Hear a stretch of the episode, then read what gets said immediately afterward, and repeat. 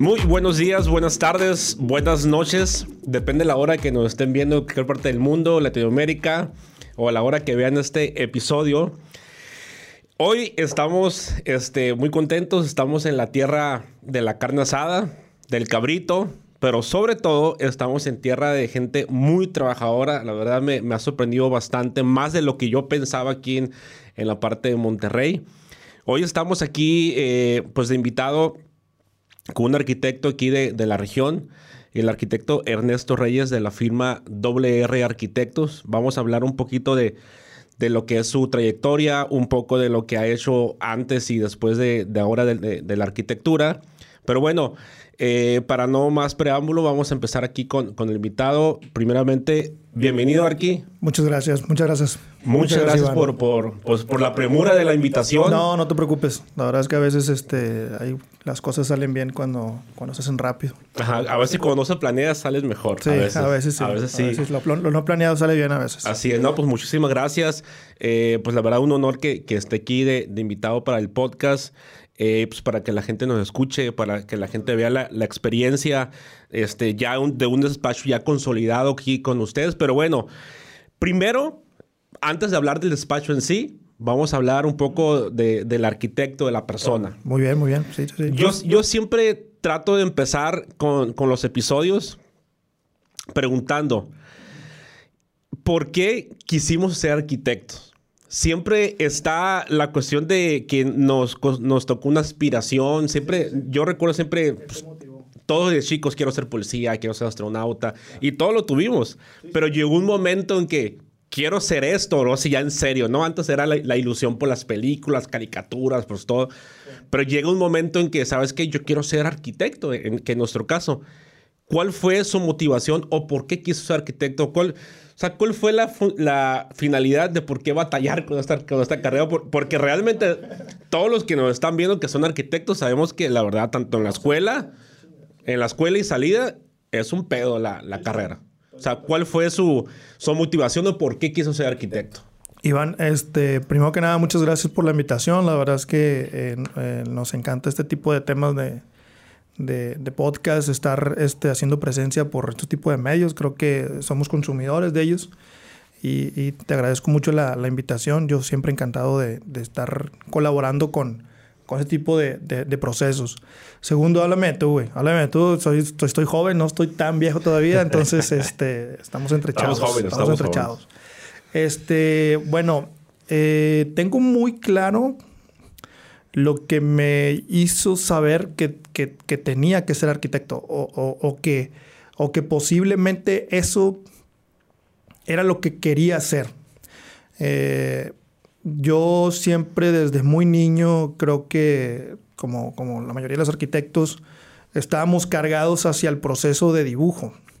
Siempre fui este, dibujante en en cómics, este, muchos años de, mi infancia y, de mi, infancia eh, juvenil. Incluso, incluso llegué a hacer mucho arte urbano en las redes sociales. Eh, comparto mucho graffiti. Este, me la pasaba en las calles, güey, haciendo graffiti, haciendo skate. Este, e, ese proceso lo, lo, viví muchos años, la verdad, y todavía lo vivo. O sea, todavía estoy, este, consumo mucho de eso todavía. Se me hace un proceso una rama donde puedes tomar ciertas inspiraciones. Okay. Viví mucho en la calle, viví mucho eh, eh, en los edificios, güey, jugando este, con, mis amigos, este, haciendo skate y demás. Y eso me, fui, me fue arrimando al proceso de, generar un, a conocer mucha gente creativa. Participé, llegué a ser muralista para, para municipios de aquí de Nuevo León este, llegué a pertenecer a, algunos grupos o, entre la jerga del, artista urbano eh, a ciertos crews que, que generaban cierto, cierto estilo de, arte urbano, ¿no? Entonces, eso me fue orillando mucho a, ese proceso artístico y siempre como que, ok, yo lo que voy a hacer en mi vida tiene que ver con el tema artístico, no sé qué, pero tiene que ver con el tema artístico. Estoy hablando de, un poquito antes de la secundaria, entrando un poquito a la prepa. Todavía en la prepa todavía no sabía mucho qué quería hacer. terminando la secundaria, mis papás deciden eh, eh, este, irse a vivir a Estados Unidos. Y nos fuimos a Estados Unidos. Allá terminé la high school, allá hice la preparatoria. Pero usted es aquí de Monterrey. Yo soy de aquí de Monterrey. Regiomontano. 100%. 100%. Mis papás son de, de un pueblo este, que se llama China Nuevo León, que es donde está una de las presas más grandes de- China, de- Nuevo del país. Ajá, la presa del cuchillo. Este, mis, papás, mis papás son ori- originarios de allá y yo he me he criado aquí la mayoría de mi, de- de mi vida, ¿no? Me fui, me fui a vivir a Estados Unidos y allá mi papá este, empieza a trabajar, empieza a enrolarse en el proceso de la construcción. Órale. Y mi papá, este, al- a los pocos meses, pues entrándole ahí a los chingazos, güey, este, se empieza a asociar con, un- con unos contratistas. Y mi papá, mi papá es contador, mi papá ha andado ahí vagando por la vida en sus profesiones, ¿no?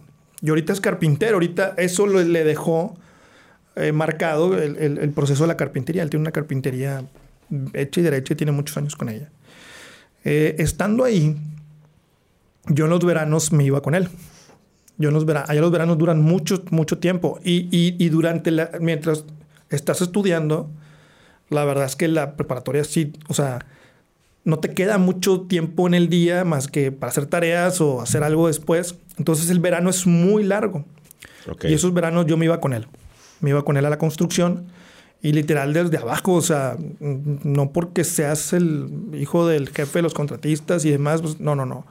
A jalar, güey. En chinga te ponías tus, tus, tus cinturones, güey, las herramientas, los martillos, todo el rollo y a ir a aprender. Obviamente, eh, pues desde abajo nunca, nunca, nunca estuvo el tiempo suficiente como para ser alguien importante en la construcción o, o tener un puesto importante entre la cuadrilla. Pero sí, sí logré rápido ayudarles a interpretar los planos. O sea, me acuerdo perfectamente, lo tengo súper, súper grabado cuando vi el primer plano en mi vida. O sea, cuando vi un plano, lo vi, estaba arriba unas tarimas, llegaron unos- es un plano constructivo, lo vi Sí, y dije, ¿qué es esto, güey?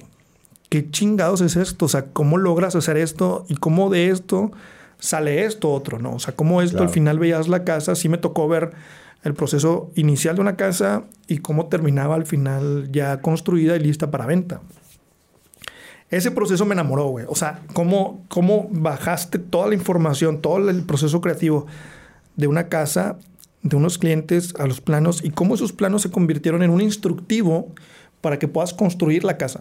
Ese proceso, yo, en, en mis, en, en mi proceso, en mi propio, en mi propio entendimiento, eh, para mí era maravilloso, güey. No, no, no- sabía de dónde venía, no sabía ni cómo venía. Entonces, lo que hacía es que cuando llegaba a la casa en los veranos, des- después de ahí, después de ese verano muy, muy claro, me acuerdo perfectamente, llegué a la casa y empecé a investigar cómo, o sea, en qué lo haces, cómo lo haces, o sea, cómo, qué computadora hace eso, ¿no? También me gustó mucho el tema de las computadoras en algún momento, pero no era mi hit, simplemente era como que alguna especie de novedad.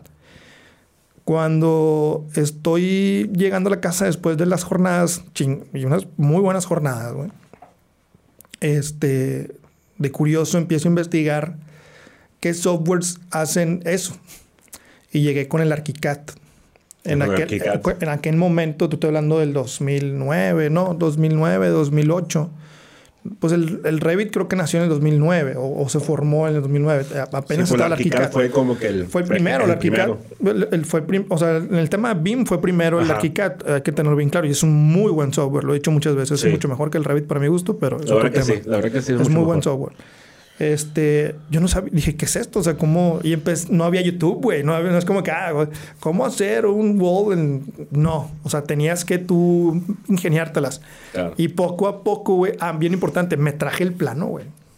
Mi papá me lo pudo, me, se lo, me lo y lo empecé a copiar. Bajé el de, eh, en ese entonces era, creo que era un de 30 días trail, ¿no? De 30 días gratis, ¿no? Ah, sí. Y en una semana, güey, pude hacer la casa. Obviamente, obviamente no se imaginen un super plano. O sea, en 30 días yo pude, perdón, en una semana pude entender cómo hacer una casa. Obviamente no a detalle, ¿verdad? O sea, obviamente muy, muy, muy debajo. Estamos hablando de un muchacho de, tenía, estamos en el 2009, estamos hablando de 17, 16 años. Sí, más o menos. Sí, pues estabas en, la etapa de la prepa, pues high school, que es, high school que, es como secundaria prepa, ¿no? Sí, sí, porque están un poquito unidas. Ajá. Ahí, güey. O sea, ahí fue cuando dije, ¿qué chingados es esto? Y empecé a investigar un poco más, la arquitectura. Regresé a la, a, la prepa, o sea, vaya, se acabó el verano. Continué con mis clases, creo que estaba en, en, en 8th grade, o no, en, en, en, en, el, en el 11, en el 11th grade, estaba, estaba en el 11. Y este, me, me empecé a meter a clases de dibujo técnico. O sea, había como procesos de de que, a ver, este, hay, hay, hay materias que tienes que llevar, desde que carpintería, cocina, también llevé cocina un tiempo.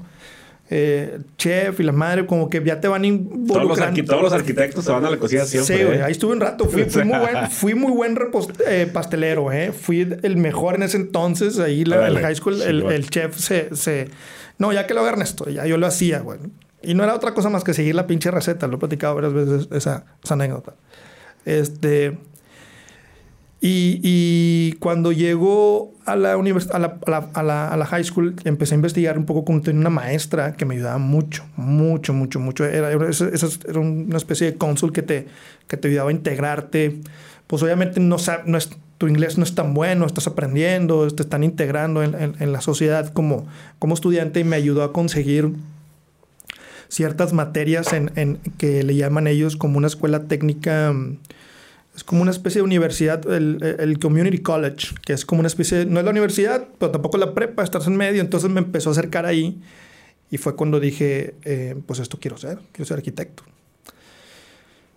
Cuando estoy terminando la, prepa, eh, no, no estudié allá, estudié aquí en Monterrey, me regresé. Este, pero sí había la posibilidad de estudiar allá, pero la posibilidad, como yo no, yo no, yo no tengo papeles en ese entonces, yo estaba como inmigrante. Este, había, había varios, varios caminos. El primer camino era el Community College, pero ese Community College iba a tomar cuatro años y luego otros cuatro años para meterte a la universidad. Y durante esos cuatro años tú, tú tenías la obligación de tú arreglar tu proceso legal, ¿verdad? Tú como persona. El trabajo, casarte y el ejército. Me dijeron, ¿quieres saber cuál es el proceso más rápido? Bueno, pues la otra es que te metes al Army. Ay, cabrón. Y aquí te damos dos años de entrenamiento y en dos años tienes, no, sé si son dos años o eran tres, no me acuerdo bien. Y en esos dos años, ah, y también ahí tenían como una especie de, de, de, de arquitectura para militares, estaba interesante. Sí. Nunca estudié ahí. Pero no le traigo, O sea, la verdad está en pleno Afganistán y la chingada. Un amigo, un amigo, sí, güey, no, ahí te va. un amigo, un amigo sí aceptó. Un amigo, me acuerdo mucho de Carlos, él era de Chiapas. Muy buen futbolista también el güey. Él tenía más tiempo allá, tenía unos cinco años más que yo y hablaba muy bien inglés. Y él sí aceptó, güey. Y se fue. O sea, él sí se fue. A los dos meses ya, ya estaba en Afganistán. No mames. Sí, güey. Yo dije, nada, ni de pedo, güey. Me, mm, tengo la, la, ventaja de que una, una tía mía, hermana de mi papá, trabaja aquí en la Universidad Autónoma de Nuevo León y me, me, dijo, no, pues vente, yo te arreglo los papeles, yo te arreglo todo mientras tú estás allá. Vienes, presentas y cuando presentes el examen, pues ya si pasas te quedas. Chingón. Pues yo nomás, yo me vine tres días antes del examen, güey, para entrar a la universidad. Entré a la Universidad Autónoma y me quedé y ya, ahí estuve. Cinco años de mi vida como, como, como estudiante de arquitectura. Recién llegado de, de, de Florida, estuve en la Florida.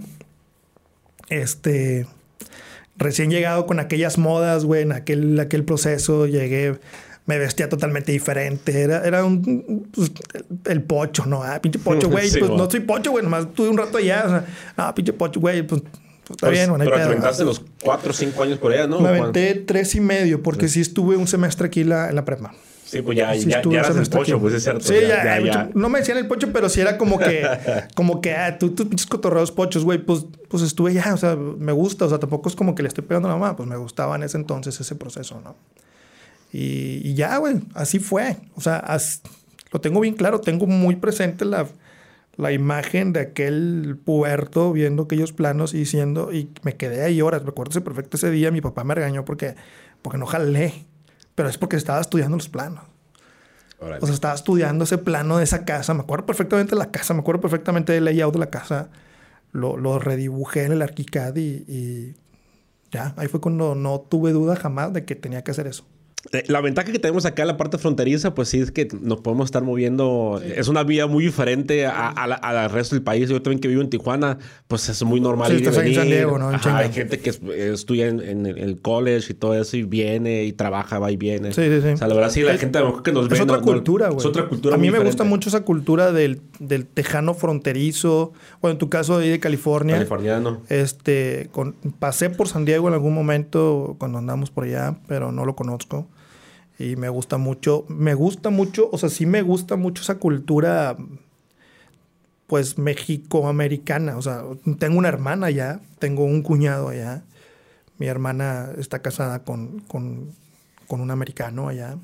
Bueno, mi cuñado es canadiense, pero él vive, toda la vida ahí en Estados Unidos. Vive en Florida, ya todavía se quedó ahí en el pueblito donde nosotros vivimos.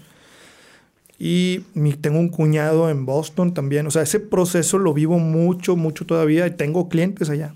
Tengo clientes en Texas. Este, acabamos de ir para allá hace, no sé, un mes, mes y medio. Si Dios quiere, vamos para allá en unas tres semanas. Vamos otra vez para, para darle seguimiento a nuestros clientes. Una casa que estamos diseñando por allá. Ya la segunda residencia en Texas. Y pues hay mucho contacto. O sea, sí se vive mucho. Parte del, parte del de, del crecimiento de la empresa se debe a, los clientes que tenemos por allá y parte de la proyección que tenemos de la empresa está apuntando para allá también. Claro. No, es importante. qué bueno. ¿Qué, o sea, qué importante fue la decisión de tus papás que se fueron para allá. La verdad sí que fue un, sí, eh, sí, Fue un parteaguas para, para tu vida y tu carrera. O sea, buena decisión. Para, yo creo que fue por casos de que necesitaban pues mantener a la familia. Fue, fue parte, pero bueno, fue, fue bueno, fue muy bueno. Sí, sí, sí. En ese entonces me acuerdo perfectamente. Yo estaba en la secundaria y, y este, la idea realmente se, los, se las metí yo.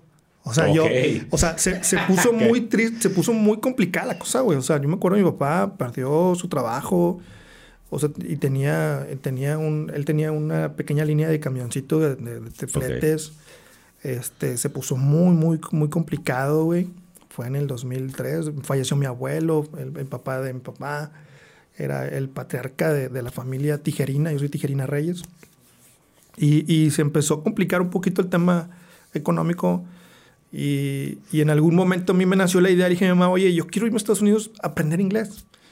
Y esa, esa semillita despegó en el proceso de que, ¿sabes que Tu papá, tu, tu papá y yo, ya lo platicamos, después de que yo les platiqué de eso, sabes que ya lo platicamos un par de semanas, hemos decidido que tú y tu papá se van a ir primero para que vayan este, tanteando las cosas, vayan instalándose. Y este, yo como hermano mayor, soy el mayor de tres, este, y yo y tus hermanos, mi o sea, mi mamá y mis hermanos, te, vamos a alcanzar más adelante. Mi hermana tenía seis años en ese entonces. No, pues estaba bien chica. Pues bien chiquita, güey. Mi hermana tiene 24 años ahorita, ya está casada y todo, con, allá ya hizo su vida. Este, pero esa, esa toma de decisión, ¿no? esa semillita que yo le metí más. En algún momento a lo mejor a ellos también se les hubiera ocurrido. No estoy diciendo que yo detoné ese proceso. Sí, claro, pero fue parte, pues. Ajá. Eh, tomó muchas decisiones. Mi hermano estudió una carrera que tiene que ver con temas de negocios internacionales por ese proceso, porque él tuvo más tiempo que yo, su inglés es sumamente mucho mejor que el mío, este, y, y, eso lo hizo regresar y tomar, eh, hacer una carrera en, en procesos internacionales por, por haber aprendido eso. Entonces, a todos nos, nos, a todos nos, nos marcó, a toda la familia nos ha marcado y es un, es un contacto constante con esa cultura. mis papás acaban de ir para allá hace dos semanas. Mis, pues digo, mi, hermana ha hecho su vida allá. Su esposo vive allá, yo vivo allá, tienen su negocio allá y tienen toda la vida viviendo allá. Mi hermana ya es, ya es más... Se regresó un par de años a intentar estudiar, no terminó, no le gustó. Dijo, no, no, esto no es lo mío. Se regresó, estudió en la universidad tantito, dos años, un año y medio. Dijo, no, y se regresó. Porque mis papás se regresaron después. Mis papás viven ahorita aquí. Ok. O sea, mis papás, cuando yo termino la universidad, en 2010, ellos deciden regresarse. Este, en la crisis del 2008, pues a mi papá le pegó durísimo, güey. Ah, sí. Durísimo, güey. Durísimo, durísimo. Este, termino, yo casi por terminar la carrera, este, recibí a mis papás. O sea, mis papás se regresaron. Y mi hermano también. Mi hermano, mi hermano se había regresado un poquito antes, porque mi hermano ya había terminado la, la, la prepa. Igual el mismo caso, gracias a mi tía decidí estudiar y el mismo proceso, dice, no, yo no quiero entrar ya al Army. se metió a estudiar aquí en la Universidad de, en Autónoma con temas de negocios internacionales. Y así pasó. Ahorita aquí estamos yo, mi hermano y mis papás. Ya mi hermano y yo tenemos familia, ya somos, este, eh, tenemos nuestras esposas y demás, nuestros hijos y, y mi hermana también ya, ya, casada, pero ella vive allá. Ella vive allá. Ok. Así ha sido un poquito. Y cuando, cuando ya volvió para acá, eh, pues estudió la carrera, pues todo el proceso, pues, este, sí, pues súper pesado, pues, pero también súper buena experiencia. Me imagino que pasó la, tanto como pues, todos los paris que se hacen en la escuela y todo, ¿no? No, y, y fíjate que cuando yo llegué a la universidad, yo ya sabía ArchiCAD, güey. Ah, porque ya, ya, ya sabía a mover. Sí, yo ya, y yo ya tenía algo de experiencia con los talleres que me habían metido en la, en la, en la high Entonces, ¿tú entraste a la universidad que 2004, 2000... 2005. No, o sea, entonces estabas adelantado para, para el tiempo. Pero yo pensé que así era aquí también. O sea, yo no, o sea, porque en 2005, o sea, usar ArchiCAD, o sea, sí ibas sí, sí, adelantado. Sí. Ya había algo de... de, de ya, ya se sonaba... Al final, pues somos un estado muy pegado con la frontera. Entonces, ya había algo de resonancia con el ArchiCAD. Y cuando llego, yo empecé a presentar mis planos en ArchiCAD. Órale, chingón. Y me regañaron. Ah, y me lo quitaron, güey. Me lo quitaron. Te lo juro, me hicieron aprender AutoCAD. Cuando yo sabía dibujar en 3D, eh, me hicieron el AutoCAD sí me, sí me, o sea, sí me generó una molestia y me sigue generando una molestia. Sí lo uso, pero un 1% de lo sí, que pues para que usar AutoCAD cuando, cuando no puedes. Yo, yo, yo, sí, no, no, es que tú tienes que aprender. Si, llegué a reprobar varias cosas por ese tipo de temas, pero es que ya esté, o sea, aquí está esto. Con decirte que en algún momento dieron, daban, había una materia de ArchiCAD yo, yo, terminé resolviéndole las dudas al, al maestro, maestro. Al final me, me decía, oye Ernesto, ¿y cómo le hacemos aquí, güey? ¿Y cómo le pones aquí el, el, hatch de no sé qué? Ah, mira, aquí, aquí le... y yo dando la clase, güey. y yo en octavo, séptimo semestre, y yo todavía lo usaba un poquito. Este, algo que sí agradezco, que, que, que, me generó un proceso de retroceder un poquito y conocer esos, esos básicos, eh, o sea, como un back to the basics de, del proceso arquitectónico, es el proceso de mano alzada, güey. O sea, ah, yo, sí. yo brinqué de, de, hacer caricaturas, hacer dibujos de graffiti, de, de arte urbano, al ArchiCAD. Nunca tuve un, no tuve una enseñanza eh, en, en, medio. Entonces, cuando llego a la universidad, me, me enseñaron esa, esos básicos y empe, empecé a aprender algunas técnicas de dibujo. No soy bueno, claro, pero lo usamos mucho en el taller. O sea, en el taller usamos mucho el, el, el dibujo al, eh, a mano alzada. Eh, creo, soy un fiel, fiel, fiel este, creyente de que no hay mejor proceso que la conectividad del cerebro con la idea, con tu mano, y de ahí tratar de explicarlo. O sea, yo todo, todo lo explico con dibujos, con... Mi esposa se enoja porque, no, no, no, no me lo dibujes, explícamelo aquí. Digo, es que tengo que dibujártelo, o sea, tengo que, tengo que explicarte esto. No, no, no, no, no me dibujes, explícamelo pues no puedo, o sea, no, no, todas, no, no, no, todas las palabras, para mí es más fácil explicarlo en, en, un dibujito, ¿no? Ese proceso de Back to the Basics me ayudó mucho y me ha ayudado mucho y lo usamos mucho en la oficina. No es como que presentamos nuestras perspectivas a mano o algo así, no, no, no. Pero sí en el proceso creativo claro. de entender las ideas, me, me ayudó mucho y, y, me enamoré de él. Lo seguí usando mucho como estudiante y lo seguí usando mucho como, como arquitecto profesional trabajando para otros despachos y me ayudó a entender que tenía un maestro, el, el arquitecto Rojas, muy, muy buen arquitecto, eh, que ahorita ya somos colegas, ya está grande el señor, está en el colegio. me tocó tener una charla con él hace un par de, de años este, ya como colega y él fue muy estricto conmigo como maestro y me decía, es que tú tienes que entender, güey, que, que en la obra, en el día a día, el maestro no te va a esperar a que hagas un AutoCAD. Claro, claro. Tú tienes que tener la solvencia y la capacidad de hacer un dibujo muy bueno y que explique perfectamente la idea que tú tienes que hacer. El detalle constructivo. Porque el proceso, entonces, porque si hay un error, no es de él, ¿eh? El error es en, el, en, en, en, cómo transmitiste esa idea. Somos responsables de la, de la transmisión, pero no, la, no de la recepción. Pero entre mejor sea la transmisión, la recepción tiene tiene menos, tiene menos, menos, menos, de, menos dudas, ¿no? Claro. Menos, menos errores. Entonces, ahí fue cuando lo entendí y nos hizo hacer un, un proyecto ejecutivo total a mano. Ay, en la cabrón. carrera, güey. Sí, güey. Eso está bueno, Y eh. ya, en- ya en semestres altos, ¿eh? Ya en séptimo, se- eh, octavo semestre. No, no, no, no, no. No, pero, pero, pero, se, pero se, se me hace buena práctica porque, este, sí, o sea, to- todo lo proyectas de, de la mente hacia, hacia la mano para dibujar. Yo, yo siempre he, he comentado, este, afuera del podcast y aquí en el podcast, que tanto como ArchiCAD, Revit, incluso AutoCAD, eh, a veces hemos cometido error también porque yo también lo he hecho y cometen los errores los colegas de que piensan que son para diseñar y no. O sea, es una herramienta después de todo el background que te avientas de diseño, investigación, rayas, como le decimos. Ahora sí, ya tienes todo eso, empiezas a dibujar solamente. Y, y sí ayuda a corregir, ¿eh? O sea, por ejemplo, No, tú- claro. tú, transmites la idea, la ves, eh, ves el croquis, ves los dibujos, empiezas a dibujarla en 3D y la empiezas a entender. Y soy muy creyente de que la, la- la- la cabeza o, o- o la materia gris genera la idea, la descarga, pero después el ojo la corrige.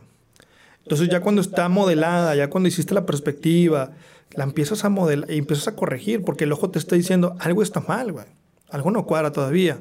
Y esa idea se transforma en una idea un poquito más esculpida o, más fina o con mayor finura en su, en, su, en su diseño. Y eso es lo que te ayuda al final al tener pues la, la versión final o casi final de, de un proyecto, ¿no? Exacto. Entonces, yo sí le confío mucho o le tengo mucha confianza en, en- en la mano y en los ojos. O sea, la, vis- la visión que te dice una vez que hayas descargado la idea. Porque, y créeme, o sea, pasa mucho que sí, está la idea muy padre y la perspectiva muy fregona y la madre a mano llegas y dices, a ver, pues sí, tú diseñaste para esa perspectiva, pero ya lo modelaste. A ver, ahora hazte perspectivas de todos los lados. ¿Se sigue viendo igual de, de bien? ¿Funciona igual? Pues a lo mejor no, güey. Entonces tienes que entender que, que la- que el ojo va a ir corrigiendo mucho, Claro. mucho de ese path o de ese camino que, que te va a llevar a, a- a, pues darle una versión buena de tu proyecto al- a, tus clientes, ¿no?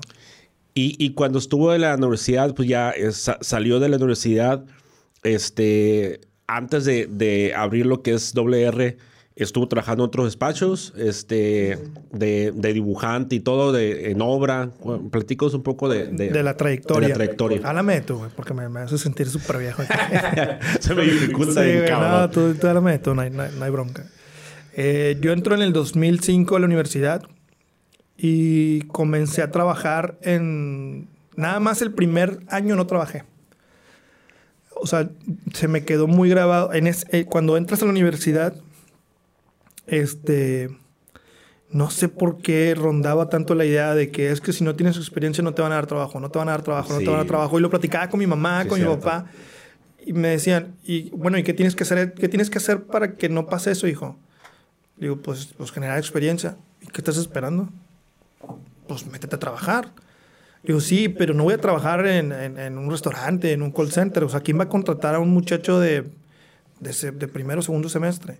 Y me tardé como seis meses en encontrar un despacho chico que, me, que, que creyera en mí para empezar a dibujar para, como dibujante, ¿eh? O sea, yo entré, yo Pero comencé... en la carrera estaba- En la carrera. ok. Entré, entré en, primer, entré en tercer semestre, me acuerdo perfectamente. Y yo en, el, en las vacaciones intermedias, yo me iba con mi mamá. Con mi papá me iba por Florida. Yo estaba aquí solo. Ellos estaban allá en Florida. Entonces yo iba en esas vacaciones, regresé. Y muy cerquita de mi casa este, había un despacho chiquito.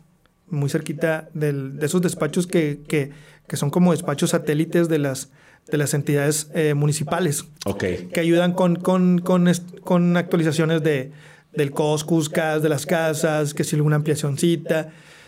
Era un despacho muy chiquito y le agradezco mucho al arquitecto Villanueva. Este, todavía está el despacho ahí, han ido creciendo. Este, a veces los visito, platico con ellos. Y, y, pues le dijo, oye, yo voy a hacer güey. Pero es que no sabemos hacer. Y este chavo, había un arquitecto, el, estaba el arquitecto Villanueva y luego tenía su hijo que él ya estaba, ya había, ya había terminado, pero él quería aprender ArchiCAD. Y le digo, mira, tú enséñame ArchiCAD y yo te enseño AutoCAD. Digo, porque todos lo hacemos aquí en AutoCAD, me dice. Le digo, va. Entonces em, descargamos el ArchiCAD y estamos platicando y le empecé a enseñar algunas cositas y él me estaba enseñando algunas cosas de AutoCAD y yo le ayudaba a, a- a- literal, ellos iban a las obras, hacían los levantamientos de las ampliaciones que había Y yo tenía que dibujar esos croquis, ¿no? Ok. Entonces a, a interpretar esos croquis desde el tercer semestre. Y ahí estuve seis meses. Y luego esa pequeña experiencia me dio otra experiencia para otro despachito, y otro despachito, y otro despachito. O sea, estuve en la carrera, estuve como en tres despachos de seis a un año. O sea, estuve ahí aprendiendo, aprendiendo, aprendiendo. Cuando yo termino la, cuando estoy terminando la carrera, este, o sea, trabajé cuatro años de los cinco años, yo ya trabajé, yo tenía cuatro años de experiencia. Me dieron un puesto para una gerencia, güey. Yo recién salido, o sea, Órale. es que tú ya tienes experiencia, yo ya tenía un poquito de experiencia en obra, ya tenía un poquito de, de experiencia en, en dibujo, en interpretaciones y, y en algunas cosas de oficinas. Y me dieron un puestecito en una gerencia. Chiquito, güey, de supervisión de arquitectura y no sé qué rollo. Ahí estuve, ahí estuve un año. Y eso me dio, no, como un año y medio. Eh, Eso me dio un poquito de mayor experiencia en, en tem- eh, porque era un hospital. Entonces, el tema de, de instalaciones y demás. Sí, está bueno. Y yo, güey, yo no era el arquitecto del despacho. Yo trabajaba para el, para el despacho, pero yo no era el arquitecto diseñador. Yo le resolvía los problemas al diseñador, güey, con las instalaciones. Porque me bajé, por- porque me bajé el, el Revit, güey, ya, ya, ten- ya, ya estaba aprendiendo, ya, ya sabía un poquito de Revit, ya estaba migrando el Revit. Y le decía, oye, güey, pues es que yo modelaba el, hospi- yo modelaba el quirófano. Le decía, es que mira, los tubos que tú estás diciendo aquí, güey, mira, pasan aquí, chocan aquí y pasan Sí, la losa. pegan. Y lo y, y me regañó mi jefe. Es que ese no es tu chamba, Ernesto. Cabrón. Y, y tenía razón, no era mi chamba, era la chamba del arquitecto diseñador. Porque, porque seguramente a lo mejor a él estaba pagando más que a mí, ¿verdad? Entonces, Bueno, sí. Yo tenía un puesto mucho más abajo. Y yo le estaba resolviendo las cosas en 3D a este hombre, ¿no? Y, y también la supervisión, estuve mucho tiempo en la supervisión ahí en ese, en ese, en ese proyecto. Terminamos el proyecto y este, eh, terminando el proyecto me re- nos regresan a la oficina, ya se había entregado todo el proyecto y a los dos meses me hablan de un despacho muy importante de aquí de Monterrey. Ellos me hablan porque tenían mis, mis datos, porque en algún momento, estando en la universidad, lanzaron un concurso en los últimos semestres y hubo una recopilación ahí de los datos de los estudiantes y me hablaron.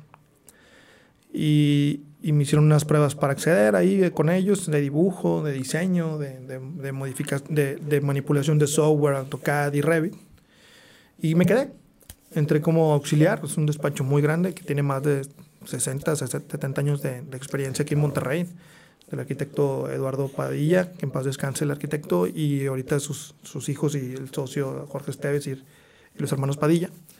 Y ahí estuve ocho años, ahí estuve del, del 2010 al 2018. Y eso me terminó de forjar. Y, Claro. y, y- y las bases de, de doble R son bases que aprendí ahí. O sea, no, no, no, obviamente eh, las cosas como son. Ahí hicieron, hice escuela con ellos, o sea, aprendí muchísimo y sigo aprendiendo de ellos porque los sigo, sigo teniendo contacto con ellos por, por proyectos que están por fuera y que terminé yo ahí, que todavía le estamos dando seguimiento. Y ahí aprendí todas las bases, ahí aprendí muchísimas metodologías, ahí aprendí a generar metodologías, ahí aprendí a, a- a generar procesos administrativos también, porque te metían un poquito el proceso administrativo, cómo cobrar, cuándo cobrar. Y es súper importante Sí, eso. eh, algunas cosas que aprendí de ahí. Y es nada, eso, ahí estuve ocho años de, de mi vida, ahí, ahí, ahí estuve haciendo este, las historias que subo de la capilla, de la iglesia, la hice ahí. O sea, ese diseño eh, es, es un diseño que hicimos estando la parroquia bajo, que ajá, bajo, la, bajo la tutela del arquitecto Eduardo Padilla, que fue su último proyecto. Él murió eh, conmigo, este, él se enfermó durante, durante la etapa que estuvo conmigo. Estuvo un tiempo en cama el señor, íbamos a ver las revisiones a su casa, güey, en cama.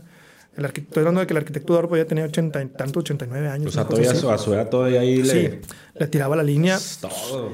El arquitecto Eduardo Padilla es un personaje, la verdad es que es, me dejó muchísimo aprendizaje. Se codeaba con, con Matías Gueris, güey, se codeaba con, con, con Luis güey, se codeaba con esa gente.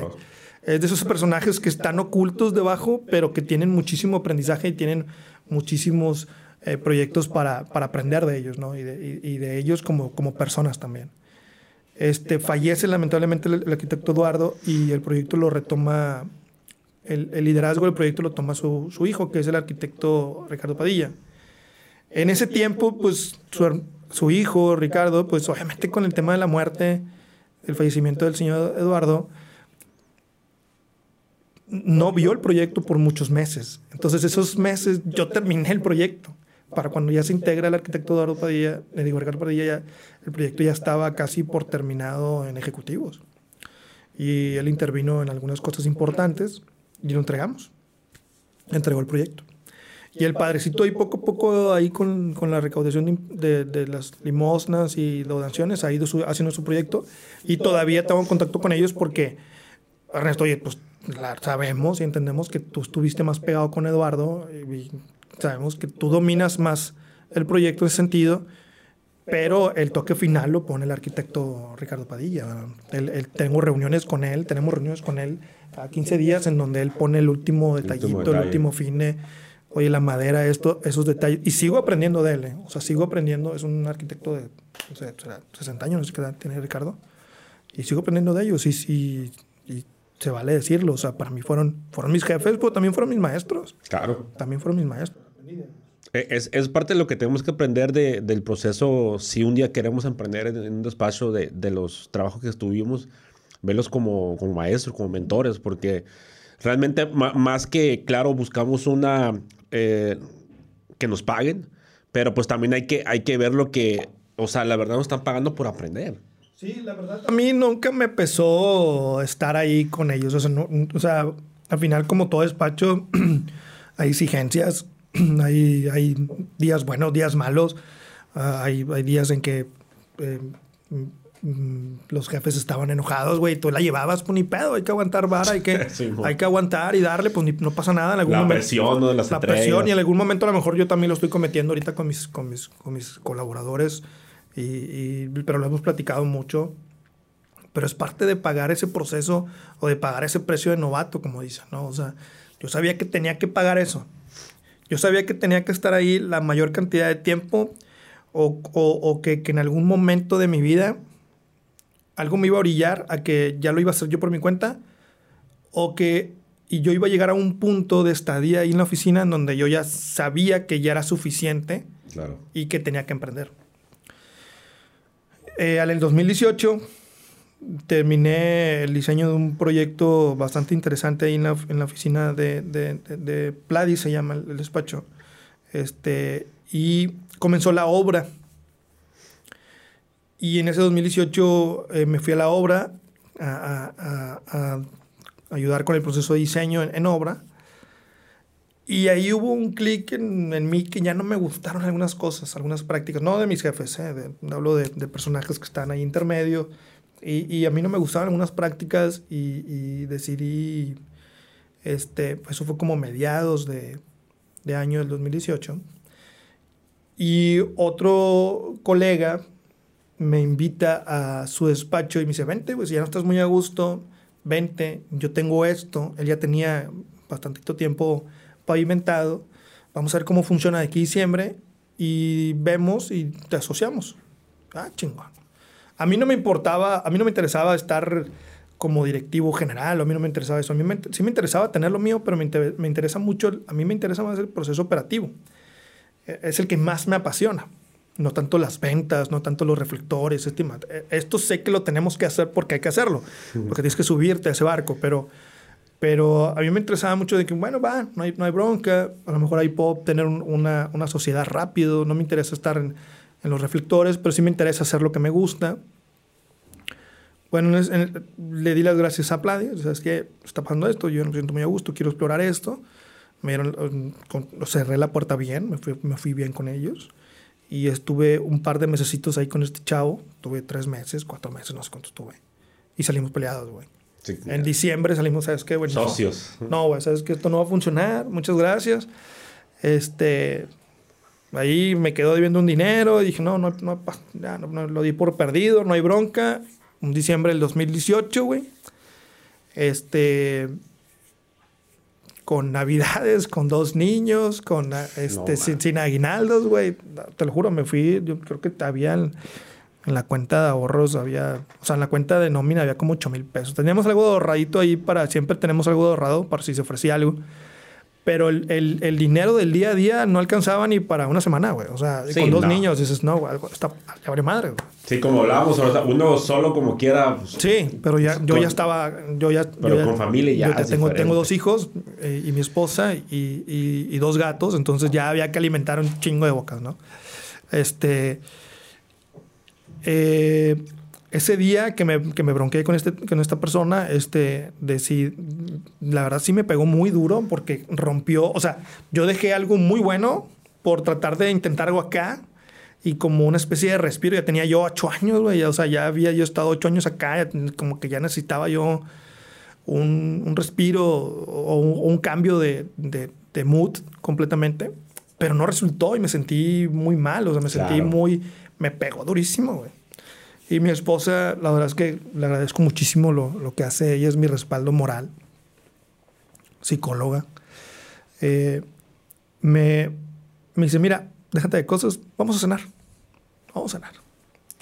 Vamos a cenar lo que tú quieras. Eh, lo que tú quieras. Y, y, fuimos a unas hamburguesas que están ahí en San Nicolás. Este, unos, unos tipo monstruos acá, super moncher el rollo. Que pagues mención para poder decir el nombre después. No, no, no, no te voy a decir, no te voy a decir. Hay que pagar mención. Están muy buenas, están muy buenas. Este, y dice, come gusto. Vamos a comprar, pero siéntate a gusto, disfrútalo. Oye, es que no, hay, no te preocupes por el dinero. Ni tú que, que comas bien, que cenes bien, vamos a platicar. Cenamos a toda madre, güey. Me acabé la hamburguesa, me, me acabé la primera cerveza y ahora sí, güey. Vino el speech de ella que me hizo entender que, que por, que, que, podía hacerlo, o, sea, o que, que, teníamos que hacerlo, que no había otra, que no había otra más que el día siguiente levantarse, prepararse el café y empezar a hacerlo. Y comenzamos, doble R comenzó en un Starbucks, güey. O sea, doble R comenzó como, como es, vas al Starbucks y hay cuántos millones, miles de freelancers, güey. Así comenzamos nosotros. Y era en diciembre del 2018. No había chamba en diciembre. En diciembre no nadie te va a contratar, güey. Nadie, ni en enero. Entonces, diciembre. Para marzo, por allá. O sea, los proyectos empiezan a pegar en febrero o marzo. Y si bien te va. Este. Todo, todo diciembre dije, ok, nadie nos va a contratar ahorita. Con los ahorritos vamos a hacerlo de aquí enero. Ya hice la planeación de, de hasta enero. Todo fue, todo todo diciembre, o sea, lo que quedó diciembre fue un 13 de diciembre, me acuerdo muy bien, fue, ah, ya me acordé, ya me acordé. Al día siguiente las hamburguesas me tienen el SAT, güey, abriendo el SA. Me fui al SAT, al SA, a abrir el, SA. Ya yo tenía un proceso ahí con la, con, la, con la contadora, ya tenía ahí medio avanzado un poquito porque, pues por temas legales que había dejado yo anteriormente en el otro despacho. Pero, o sea, ya al día siguiente fue la edición de... Sí, no, yo, al día siguiente ya estaba en el SAT. Al día siguiente yo estaba preguntando en el SAT qué, qué, qué había que hacer para abrir el SA. Entonces, este, ya me traje la información, se la di a la contadora, y hay que hacer esto. eso fue un día 11, 10 de diciembre, y para el día 13 de diciembre ya había un SA. O sea, ya había un SA metido en el SAT. Todavía no estaba legalmente, pero ya había papelera ingresada en el SAT. Porque yo sí sabía, habíamos, habíamos platicado mi esposa y yo que, que, si, que si lo íbamos a hacer, había que hacerlo bien y formal. O sea, no íbamos a empezar a hacerlo mal. O sea, no íbamos a vernos improvisados jamás. Jamás siempre le hemos apostado a, a vernos lo mayor profesionalmente posibles para, y eso tratamos de todos los días. Eso es lo que trato de, demostrar todos los días. Entonces, eh, ya fui al en regreso y, hice una planeación de, de, dos meses para atacar y generar una marca de arquitectura rápida contraté a una, a una diseñadora, me cobró bien barato, güey. Me ayudó con el logo, con el nombre, con el branding. Y, y, yo mientras estaba haciendo una cartera de clientes, güey, en un Excel, güey, estaba haciendo llamadas, estaba, estaba preparando el GoDaddy, güey, estaba preparando mi correo en GoDaddy. No había página, pero ya había un correo en GoDaddy, güey. O sea, ya había, ya había algo que de que de perdido, si nos buscan, ah, bueno, pues es un dominio que ya existe, no, no, no llegar con el arquitecto Ernesto arroba gmail, no, no, no, para mí sería bien importante llegar con Ernesto arroba doble R tal, tal, tal punto MX, ¿no?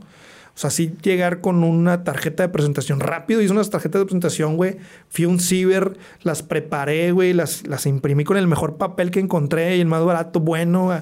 Todavía hay un par ahí, güey. Las llevé, las imprimí, las, las recorté. Yo las recorté, güey. Y eso había que ir a dejarlas a todos los a los contactos que en algún momento teníamos que habían sido ex clientes de donde estábamos, o que habían sido amigos, o que habían sido que en algún momento, ah, que el güey quiere un proyecto, déjame lo noto. Y ya entró enero, pasó el día 6 y pum, puras llamadas, güey. En el Starbucks, llamadas, llamadas, llamadas, llamadas. Conseguimos algunas entrevistas, gracias a Dios.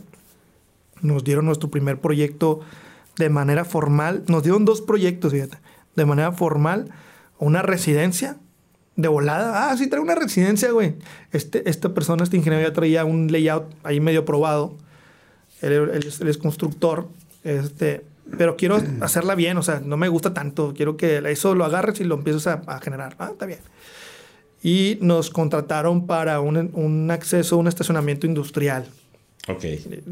Y yo así, a huevo, súper barato, no sabía cómo cobrar, güey. O sea, no sabía ni una chingada cómo cobrar, güey. O sea, realmente no sabía cuánto había que ponerle. O sea, allá viendo hablando de amigos y colegas, eh, güey, ¿cuánto cobro, güey? No sé ni qué pedo. Mira, sí, ponle así, bájale acá. No hay un costo exacto, pero es esto, es esto, es esto, más o menos. Ok, ¿cuánto? Ok, ya. Bueno, no, pues ahí me fui metiendo, güey, y conseguimos nuestros primeros dos proyectos. O sea, a los tres meses yo ya tenía dos practicantes en el Starbucks trabajando, güey. Ah, en el Starbucks. en el Starbucks. no había oficina, güey. No había oficina. Entonces, este.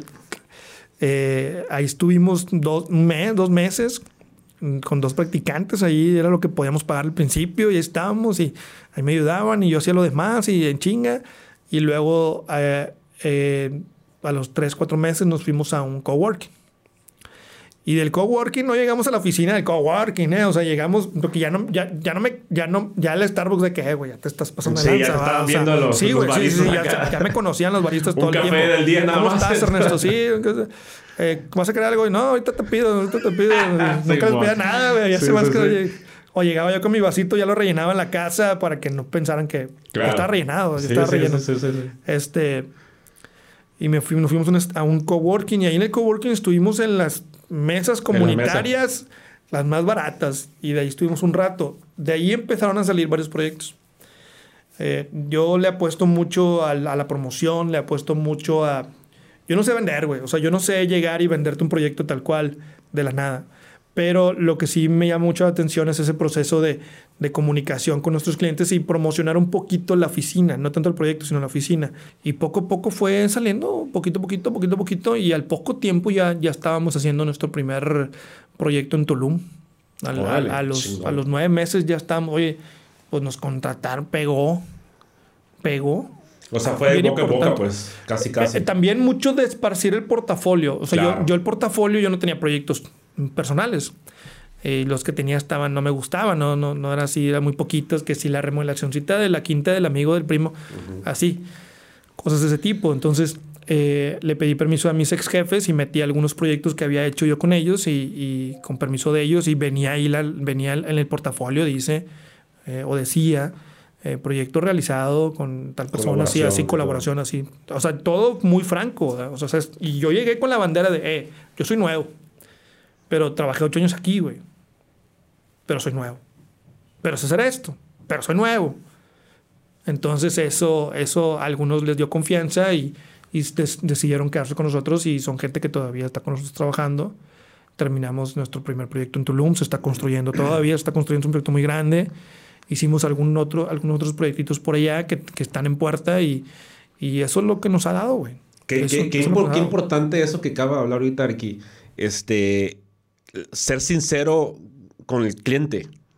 O sea, porque sí, muchas veces eh, hay arquitectos que quieren empezar su emprendimiento y sí, pues yo hice este proyecto y tengo tanto tiempo de experiencia. Sí, sí cierto, pero una cosa es que trabajaste con alguien y otra cosa es que tú por fuera, tú como arquitecto o despacho, ya llevo la experiencia. Y, y eso es súper importante lo que estás comentando, ser súper sincero porque esa sinceridad da mucha más confianza con el cliente. Incluso te puede abrir muchas más puertas que, que tapar a lo mejor la, la, verdad, ¿no? Sí, para mí siempre ha sido, eh, son cosas de las buenas prácticas que, que obtuve acá del arquitecto Eduardo, que, que, hay que ser muy francos con nuestros clientes, con nuestros proveedores, con, con, con nuestros colaboradores, con todas las personas. O sea, en la oficina se sabe cuánto se cobra, En el, cliente sabe cuánto le estamos cobrando nosotros y sabe perfectamente que, o la mayoría tiene claro perfectamente cuál, cuáles son los alcances y cuáles no son los alcances, o sea, qué no hacemos. Súper importante. Y, oye, es que necesito una, ingeniería estructural. Mira, yo no la hago, pero aquí está la cotización del ingeniero tal y tengo este otro tal, que son los que más nos ayudan. Eh, tú págale a él, nosotros no movemos el dinero, nunca cruza el dinero por cuentas de WR. Pero sí, nuestros servicios como arquitectos ya traen que tú como cliente y él, el ingeniero y nosotros nos pongamos de acuerdo. y hay una colaboración. La coordinación. O sea, esa coordinación y colaboración ya viene por default que yo tengo el, proceso, eh, yo tengo el, deber moral y profesional de que tu proyecto esté coordinado con lo que él haga. Por eso siempre trato de, bueno, al menos yo recomiendo mucho que si, que ustedes como clientes o cuando, que cuando lleguen a ser clientes de ese proceso, le crean al arquitecto o, al diseñador o a, la, a, la, rama que sea, quiénes van a ser los colaboradores de ellos. Porque ha pasado mucho de que no, este, yo ya conseguí otro arquitecto y otro ingeniero que me cobra la mitad. Ok, sí, bueno, más que es ingeniero, eh, es nunca, nunca aparece no me ha entregado. Yo ya te voy a entregar el proyecto, pero no tiene un cruce de ingenierías porque nunca llegó, no ha entregado. Y eso posiblemente no te voy a poder entregar al 100. No te voy a cobrar al 100, pero no te puedo cobrar al 100. Exacto. Porque no está mi, mi coordinación y colaboración con ingenierías, no está. Y luego, oye, es que hay que construirlo. Bueno, pues yo ya tengo forjada una amistad y una, una, una colaboración con ciertos ingenieros y cuando estás construyendo, oye, güey, ven a verlo, güey, hay un pedo acá, oye, está pasando esto, oye, me encontré con esto, ¿cómo lo solucionamos? Nosotros, nosotros, tengo varios ingenieros que nos ayudan y, y nos han agradecido muchas veces. Dice, es que contigo, Ernesto, ya está solucionada la estructura, yo ya nada más tengo que ponerle las varillas. O sea, pero tú ya me diste qué, qué perfil de, de, IPR puede acercarse, qué peralte puede tener la viga, qué, peral, qué, qué, dimensiones pueden tener las columnas, y eso yo ya se los doy. Yo quiero cargar así el edificio. Se puede, sí se puede.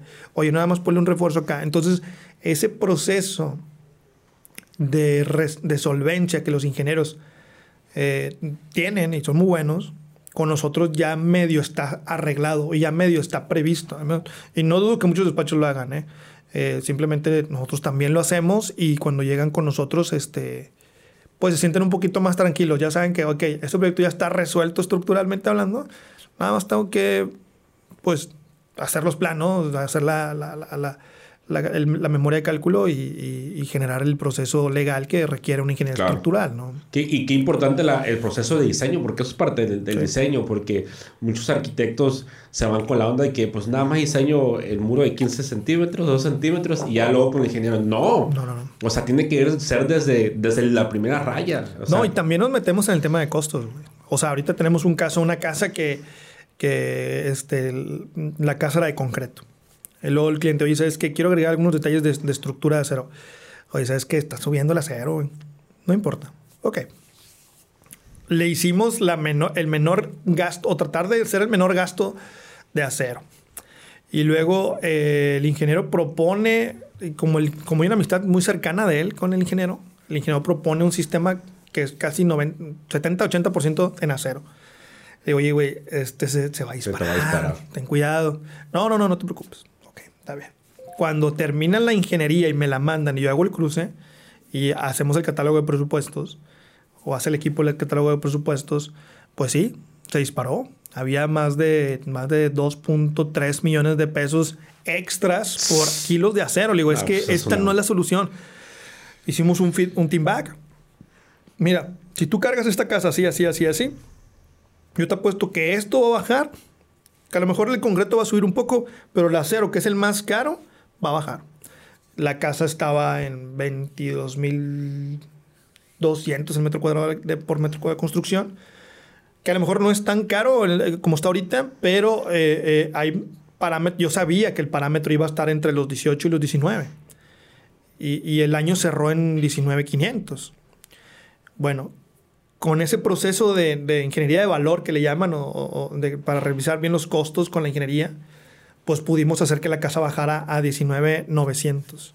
O sea, de los 22 y cacho a 19,900. O sea, eso multiplícalo por los 600 metros Claro. cuadrados de la casa, güey. Estás hablando de que son 600 mil, 700 mil pesos. Oye, este. Pues es un ahorro muy bueno. O sea, la, la ingeniería no te costó más de 25 mil, 35 mil pesos. Y nada más porque nos, nos sentamos, nos ajustamos, ya ahorramos 600 mil Ah, ahí está la importancia este, de- para la gente, eso que, que está como un clip ahí para que lo corte esa parte porque es importante. Ahí está la, la parte súper importante de por qué no somos un lujo los arquitectos. Ah, no, no, no. O sea, para ese tipo de cosas, que mira, por contratarme, vas a ahorrarte todos esos tipos de Sí. problemas y dinero. O sea, hay, hay un, hay un, estamos, este, hay un, este, Yamal Shumon es un, es un, creo que es ingeniero, es de aquí de Regiomontano, muy bueno. Él tiene unos gráficos muy interesantes de cómo, de cómo analizó los ahorros en diseño, construcción y postconstrucción, güey. Eh, Ya ese te lo paso. Y él, él en esta gráfica decía, mira, ¿tú quieres, tú quieres ahorrar en tu proyecto. Tú quieres ahorrar hasta un 90% de tu proyecto. Sí. Primero diseñalo. Dibújalo. Porque una vez que comiences a construir ese ahorro, o sea, esos, esas estrategias de ahorro no van a ser más del 10%. claro. O sea, esos, esos- esas estrategias de, de querer ahorrar ya mientras está la construcción Sí, no, va a pasar. No va a pasar. En, en el papel sí. En el papel sí. Y me acuerdo mucho que, que uno de mis maestros lo decía. O sea, en el papel cuesta un peso, güey. En el croquis cuesta un peso. En el plano cuesta 10. La obra cuesta miles de pesos. Sí. Entonces, es, es eso, o sea, es eso muy traducido a, a- que el diseño de, al proceso de diseño es una planeación. El, el- el nombre de plano no es porque es plano es- o porque está planito, no, es un plano porque está planeando lo que vas a hacer. Y esa planeación, si tú le agregas un costo, y si ese costo no te está dando, pues hay que regresarse al a la planeación para que te empiece a dar. Claro. Nosotros hacemos un proceso muy interesante con, con nuestros clientes. Cuando nuestros clientes nos aprueban el proceso conceptual, les mostramos un presupuesto de construcción conceptual. Conceptual. Oye, güey, tu casa ahorita con los metros, con los pies cuadrados que tienes ahorita, más o menos andan esto. ¿eh? Ok, después de ahí hacemos nosotros revisiones con ellos de acabados. Oye, fíjate que los acabados que me estás dando se están pasando de ese costo, de ese parámetro conceptual. ¿Qué hago? ¿Le sigo? No, no, bájale. No, sí, déjalo. Ok, nomás que se está avisando, ¿verdad? Oye, este, es que fíjate que quiero una recámara, si nomás que esos son 50, 70 metros más y Claro. esto va a pasar. ¿Estás de acuerdo? Sí, adelante. Y todo se queda en minutas y todo se queda. Presentación que tenemos y esa actualización de metros cuadrados, güey, y de un costo paramétrico o conceptual de la construcción. O sea, es que ¿de dónde sacas esos costos? Pues ahí están, son costos que te da la cámara, que te da la experiencia, que te da el mercado. El mercado. Ahí está, no, no estamos inventando nada. Y, y nos, hemos, nos hemos sentido muy agradecidos y muy contentos cuando, cuando el proyecto termina, cuando el proyecto termina en, en planos, el presupuesto base tiene un error del 12-15%. O sea, Súper realmente bien. es muy poquito. Y luego, es, y, y luego tenemos casos de éxito, güey, que cuando los llevas a la construcción, nosotros les decimos a nuestros clientes, mira, ok, esto cuesta 100 pesos ahorita ya en tu proyecto, ya en tu proyecto afinado y en tu presupuesto base cuesta 100 pesos. Tiene un error del 5 al, al 7% en la ejecución.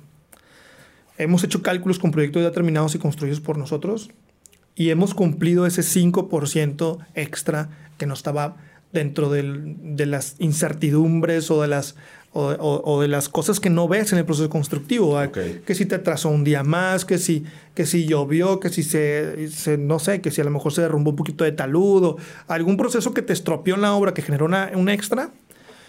Hemos calculado eso y en los, en los proyectos que tenemos y en las residencias, sobre todo, son proyectos chicos de construcción, ha sido un 5%.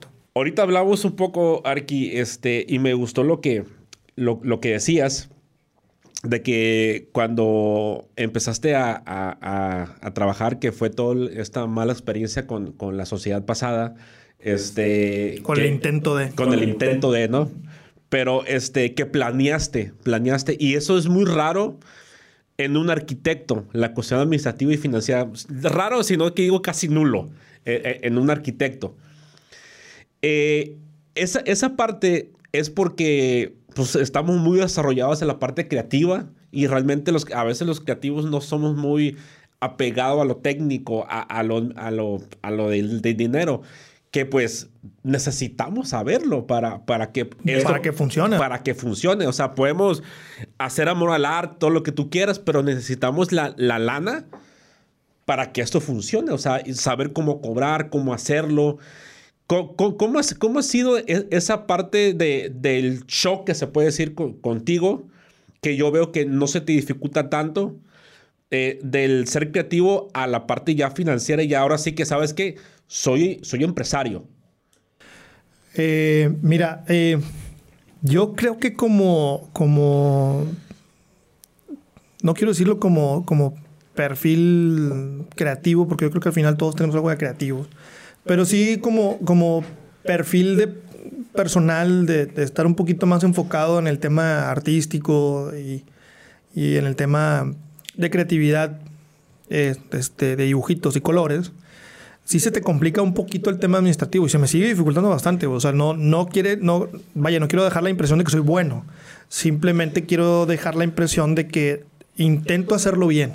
Claro. O sea, sé que me falta mucho aprendizaje, sé que me falta mucho este, eh, formación académica en ese tema y estamos por tomarlo, estamos, son, es parte del crecimiento de la empresa y de mi persona. Eh, pero siempre he creído, o sea, siempre le he apostado a que si te administras bien en eso, eh, pues lo demás solo se va a dar. Y, me lo decía mucho un maestro, un, ex jefe, maestro mío, el ingeniero Jaime, decía, es que Ernesto, esto es un negocio, güey. O sea, al final es un negocio. O sea, al final de aquí tenemos que llevar para la casa. Y esto al final tiene que ser un negocio y decía mucho cada vez que me mandaba a cobrar las estimaciones, Ernesto, ¿no somos hermanas de la caridad? Claro. Hay que cobrar, güey. Ve a cobrar. Ya yo bien, bien verde, güey, a cobrar. Ahí vas a cobrar su pinche mal. En la, en la, universidad todavía, güey. Séptimo, octavo semestre, ibas, ah, bueno, a cobrar. No, me te vendieron unas barridas, güey. Durísimas. Y eso me ayudó a a generar mi propia metodología de administración de, arquitectura, porque no sé que hay algunos, todavía hay algunos talleres para poder este, administrar el proceso creativo y cómo administrar el proceso de, arquitectura. Y, y, yo creo que lo que me ha ayudado mucho es eso, es eso, saber que, si, si económicamente no funciona, podrás ser muy creativo, pero te vas a quedar ahí en, ah, sí, es que es muy creativo. Sí, pero si no funciona administrativamente, ahí se va a quedar. Ahí se queda. Ahí se queda. Entonces, eh, eh, el shock de, empresario es todos los días. Este, este, he generado un, grado, un alto grado de ansiedad últimamente. O sea, sí, sí, cosa que no me pasaba. O sea, te soy sincero, yo era la, la, última persona que iba a generar ansiedad en el grupo, güey. y, ahora que estoy en este proceso emprendedor o, como, como director de, del despacho, pues viene la preocupación, viene el, ah, chingado, falta esto, falta aquello. Y aunque sabes que estás cubierto, pero sigues preocupándote, o sea, sigues, sigues, es que no me puedo quedar aquí, tengo que hacer más, más, más, más, más, porque necesito sentirme seguro de que, de que, de que el proceso económico está caminando igual que el proceso creativo y el proceso técnico y constructivo. es súper importante acercar Y es bien difícil, güey. Eso es lo más difícil, porque pudiera estar pasando, pero como no tienes ese feeling, no sabes si lo estás haciendo bien. O sea, no, no, la contadora me dice, es que lo estás haciendo súper bien. Pero no me siento súper bien, o sea, no, no lo siento así. Entonces, hasta que, y nunca lo he sentido así. O sea, siempre hay que entender que un despacho de arquitectura, pues al final es un servicio y trabaja por proyectos y el proyecto tiene que tener sus tiempos, sus, sus egresos o sus ingresos y, y, de ahí partir y saber si, si el proyecto es un es negocio o no. Y ha habido proyectos que no son negocio, güey. ¿eh? O sea, ha habido proyectos que, claro. que fueron una apuesta y lo sigue habiendo. Yo, yo, tengo, yo, yo tengo una línea de proyectos que se llaman proyectos de promoción, que esos, que esos proyectos me los, me los trabajan colaboradores, que, que su nómina no sale de proyectos contratados, sale de proyectos, sale de, de una ramificación de los ingresos que va directamente a promoción, que va este dinerito, si son 10 pesos de este proyecto, un peso va para promoción. Y esa promoción ya, ya, ya decidiremos si se gasta en publicidad o si se gasta en la nómina de algún proyecto en promoción. ¿Qué quiere decir? Que a lo mejor habrá proyectos que tienes que invertirle tiempo, de tu tiempo, casi trabajar gratis, güey. Pero sabes que ese proyecto posiblemente es una apuesta muy buena y hay que hacerla.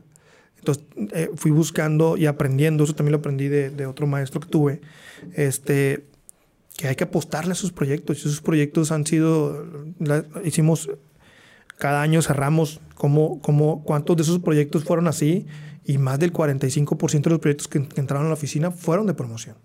Okay. O sea, son proyectos que, que, mira, sí se va a ver tu, tu, tu fraccionamiento. No quiere decir que les hagas todo el proyecto, pero quiere decir que les des un dulcito de ese proyecto. Claro. ¿Es un riesgo? Sí. ¿Les dejo la información? No. O sea, la información es nada más como que un poquito de darles lo que está pasando. Y de ahí es un volado, es una apuesta de me contratan o no me contratan, no lo sé. Ha habido así proyectos que no, no me contrataron, güey, ni modo. Va para el portafolio, güey. Claro. Va para el portafolio. Oye, ¿a poco sabes hacer estadios? Sí, güey. Hice un estadio, pues, este, pero no pegó, pero aquí está, mira, hice un estadio. O sea, por decir un ejemplo. Sí, sí, sí. O sea, pasa, pasa. Y va a seguir pasando, porque así es la naturaleza de nuestra carrera. Así va a suceder y así va a seguir sucediendo. Lo que hay que hacer es no jugar contra ella, jugar con ella. O sea, es lo que a mí me ha enseñado y es lo que a mí me ha dejado como aprendizaje y, no hemos dejado de hacerlo. ¿eh? Arqui, para ir cerrando eh, el episodio, eh, bueno, primeramente, antes de terminar, le, voy a agradecer su, su tiempo por, por estar aquí con, con, con nosotros. Son dos preguntas en una. Eh, he tratado siempre de, hacerlas a, todos los invitados. Eh, ya es un poquito, eh, no personal, pero sí me gustaría que me, que me respondiera hasta donde se pueda. vamos a hacer de cuenta que tenemos una máquina del tiempo ahorita. Estamos en el 2022, ¡pum! nos fuimos al 2032. ¿Cuál es el currículum de Ernesto Reyes? Eh prácticamente es como, como, como vemos a Ernesto Reyes. Ahorita estamos en 2032. Ok. ¿Cuál es el eh, currículo? Mira, te soy sincero. Eh, eh, Ernesto como persona posiblemente ya esté teniendo una interacción más, más bilateral con, con, con, el estado de, de Texas, con el estado de Florida y diversificando un poquito más su mercado. Eh, posiblemente estamos sentados ahorita en una pequeña oficina, no, no, no aspiramos a, grandes cosas, pero sí, sí a, tener un pequeño despacho bien hecho, funcionando como relojito, con muy buen detalle, con muy buen diseño, en una, en, en, una muy buena ciudad y bien posicionados en, en Texas. Así es, como, así es como veo a Ernesto Reyes en ese entonces. La misma máquina la hacemos para atrás. Claro. De a 2012. Exacto tenemos la oportunidad de estar con su propio yo en el 2012 y decirle, sigue haciendo esto o no hagas esto, no la riegas. Eh, eh, si yo me pudiera hablar, si yo le pudiera hablar a mi persona del 2012, eh, como persona de yo creo que me daría un par de me daría un par de palmadas en la espalda diciéndome que todo va a estar bien, que todo va a salir bien y que, que el sueño que alguna vez lo eh, eh, visualizaste se va a lograr. Se va a lograr. Síguete preparando, sigue aprendiendo de los demás. Si puedes, lee un poquito más de administración de empresas. Si puedes, lee un poquito más de administración de empresas. No dejes de leer, no dejes de dibujar. Y no dejes de, de hacer lo que te gusta. no dejes de, nunca dejes que nadie llegue a decirte que no lo estás haciendo bien, porque posiblemente no lo estás haciendo bien, pero estás aprendiendo de eso. Entonces, sería más como, vas bien, güey. Échale, échale más chingazos nada más, vas bien. Sigue aprendiendo de los demás, sigue aprendiendo de ti, sigue generando experiencias y aprendizaje. Anota todo, sigue anotando todo, sigue anotando todo y lee un poquito de administración de empresas. Nada más. Además, ahí le pasas el libro. Léete este librito, hermano, porque te falta. Ok. Es, es, es, lo único. La verdad es que creo que, que, que, que, que que he estado bien aconsejado, güey. O Perfecto. sea, creo que mis padres, eh, mi esposa, mis amistades cercanas, que yo las he elegido, o sea, que yo las he elegido que yo he sabido con quién quedarme, este, me han aconsejado bien. Muy Entonces bien. creo que eso, creo que eso es muy bueno. Muy Muy bien. con- Arqui, muchísimas gracias. En serio, este, la verdad, muy buena plática. Ojalá esta plática a la gente que nos está escuchando, nos está viendo, pues vea su experiencia también para que aprendan este, y, y, y chequen todo de aquí en adelante. Nada más, igual ya para terminar, ayúdenos con sus redes sociales para que lo sigan. Claro. Eh, eh, estamos en todas las redes sociales como doble R, todo pegado. Doble R con letra. O sea, la palabra doble, la palabra R, E, R, R, E. Punto arch en todo. En Twitter, en Instagram, Ah, en todas. TikTok Órale. y en Facebook. Las tres van a salir iguales. O sea, las cuatro van a salir iguales. Ok. Estamos más en Instagram y estamos más en TikTok. Ok. Este, subiéndose un poquito Estamos- ahí al barco. estamos a la vanguardia, Sí, entonces. estamos ahí subiéndonos Ok. al barco. Este, acabamos de comenzar ahí con, con, con los shorts de, de, de, De YouTube. de YouTube. Que no es lo mismo, es lo mismo que, que TikTok. O sea, tampoco van a ver ot- otro material distinto. Eh, y ya. Son las redes sociales. Ahí tienen, pueden ir a nuestra página, ahí tienen mis datos, ahí tienen mi correo. Si necesitan algo, con todo gusto. Vienen planes muy buenos. Te platico rápido que estamos a eh, un, un plan, vienen dos temas muy importantes y me gustaría compartirlos si me das oportunidad. Sí, adelante. Eh, estamos ya por cerrar este, un libro, un libro de, de metodologías. Es un libro eh, dedicado a despachos de arquitectura, creativos, despachos de, de- de diseño gráfico, de, ingeniería industrial y demás. Cómo hacerle y, cómo, y qué hacer para darle orden a tu despacho y, y- y a tus clientes. Órale. Son metodologías Sí. para que tú puedas como que... Y son metodologías aprendidas, ¿eh? No inventamos nada. O sea, no es como que, ah, sí, me puse a inventar 35 metodologías. No, no, no. A ver, aprendí esto de acá, lo implementé, me funcionó. Mételo tú también. Aprendí esto de acá, mételo. Es una compilación de metodologías que aprendí en diferentes despachos, en diferentes libros que hemos estado este, implementando en la oficina. Son como 35, 37 metodologías muy buenas y te pueden ayudar a darle orden y darle sentido al que camine un poquito. Eso yo creo que si todo sale bien, ya estará saliendo en un mes, dos meses, ya lo estamos ahí anunciando. Y otro tema también importante, y este es un tema que tiene que ver con los estudiantes de arquitectura y, y en general, eh, estamos viendo que el- las generaciones nuevas cada vez vienen con, con menor este, capacidad. O sea, vemos que tienen, no, porque, no, no es culpa de ellos, eh, es culpa un poquito del sistema educativo Claro. de las universidades. Entonces estamos ab- abriendo los, eh, los primeros talleres de, de, de, de me- de metodologías, de uso de softwares, de, vienen talleres de diseño, de arquitectura, vienen talleres de diseño de, de rendering, vienen diseños de vienen talleres de construcción. Estamos tomando, el- acabamos de tomar unos cursos de, de Neodata para, para implementarlo y aprenderlo y luego enseñarlo Enseñarlo. y luego enseñarlo y cómo lo implementamos, muy bueno también. Este, entonces manténganse al tanto, la verdad es que estamos ya por comenzar con el primer taller de, de, de Revit, este, para explicarles cómo hacer un proyecto ejecutivo en Revit, que pareciera que es un mito, hacer un proyecto ejecutivo en Revit, si se puede, sin Claro ningún problema, sin problema, es muy sencillo, muy fácil, nada más hay que hacer ciertos, ciertos procesos y entender dónde picarle para que lo puedas lograr. Entonces, estamos queriendo eh, en los próximos años dejar una especie de pequeña academia o, o- o de pequeños talleres Órale. establecidos para la oficina y para todo el que se quiere integrar para oficinas para reforzar a los estudiantes de arquitectura en general. Perfecto. Entonces, eso es a corto plazo. Entonces, cuando, cuando ya los tenga, pues nos avise y aquí le damos, le damos promoción para que la, la gente lo, lo, lo vea y lo escuche porque es súper importante. Muy bien, Arqui. Muchísimas gracias de nuevo.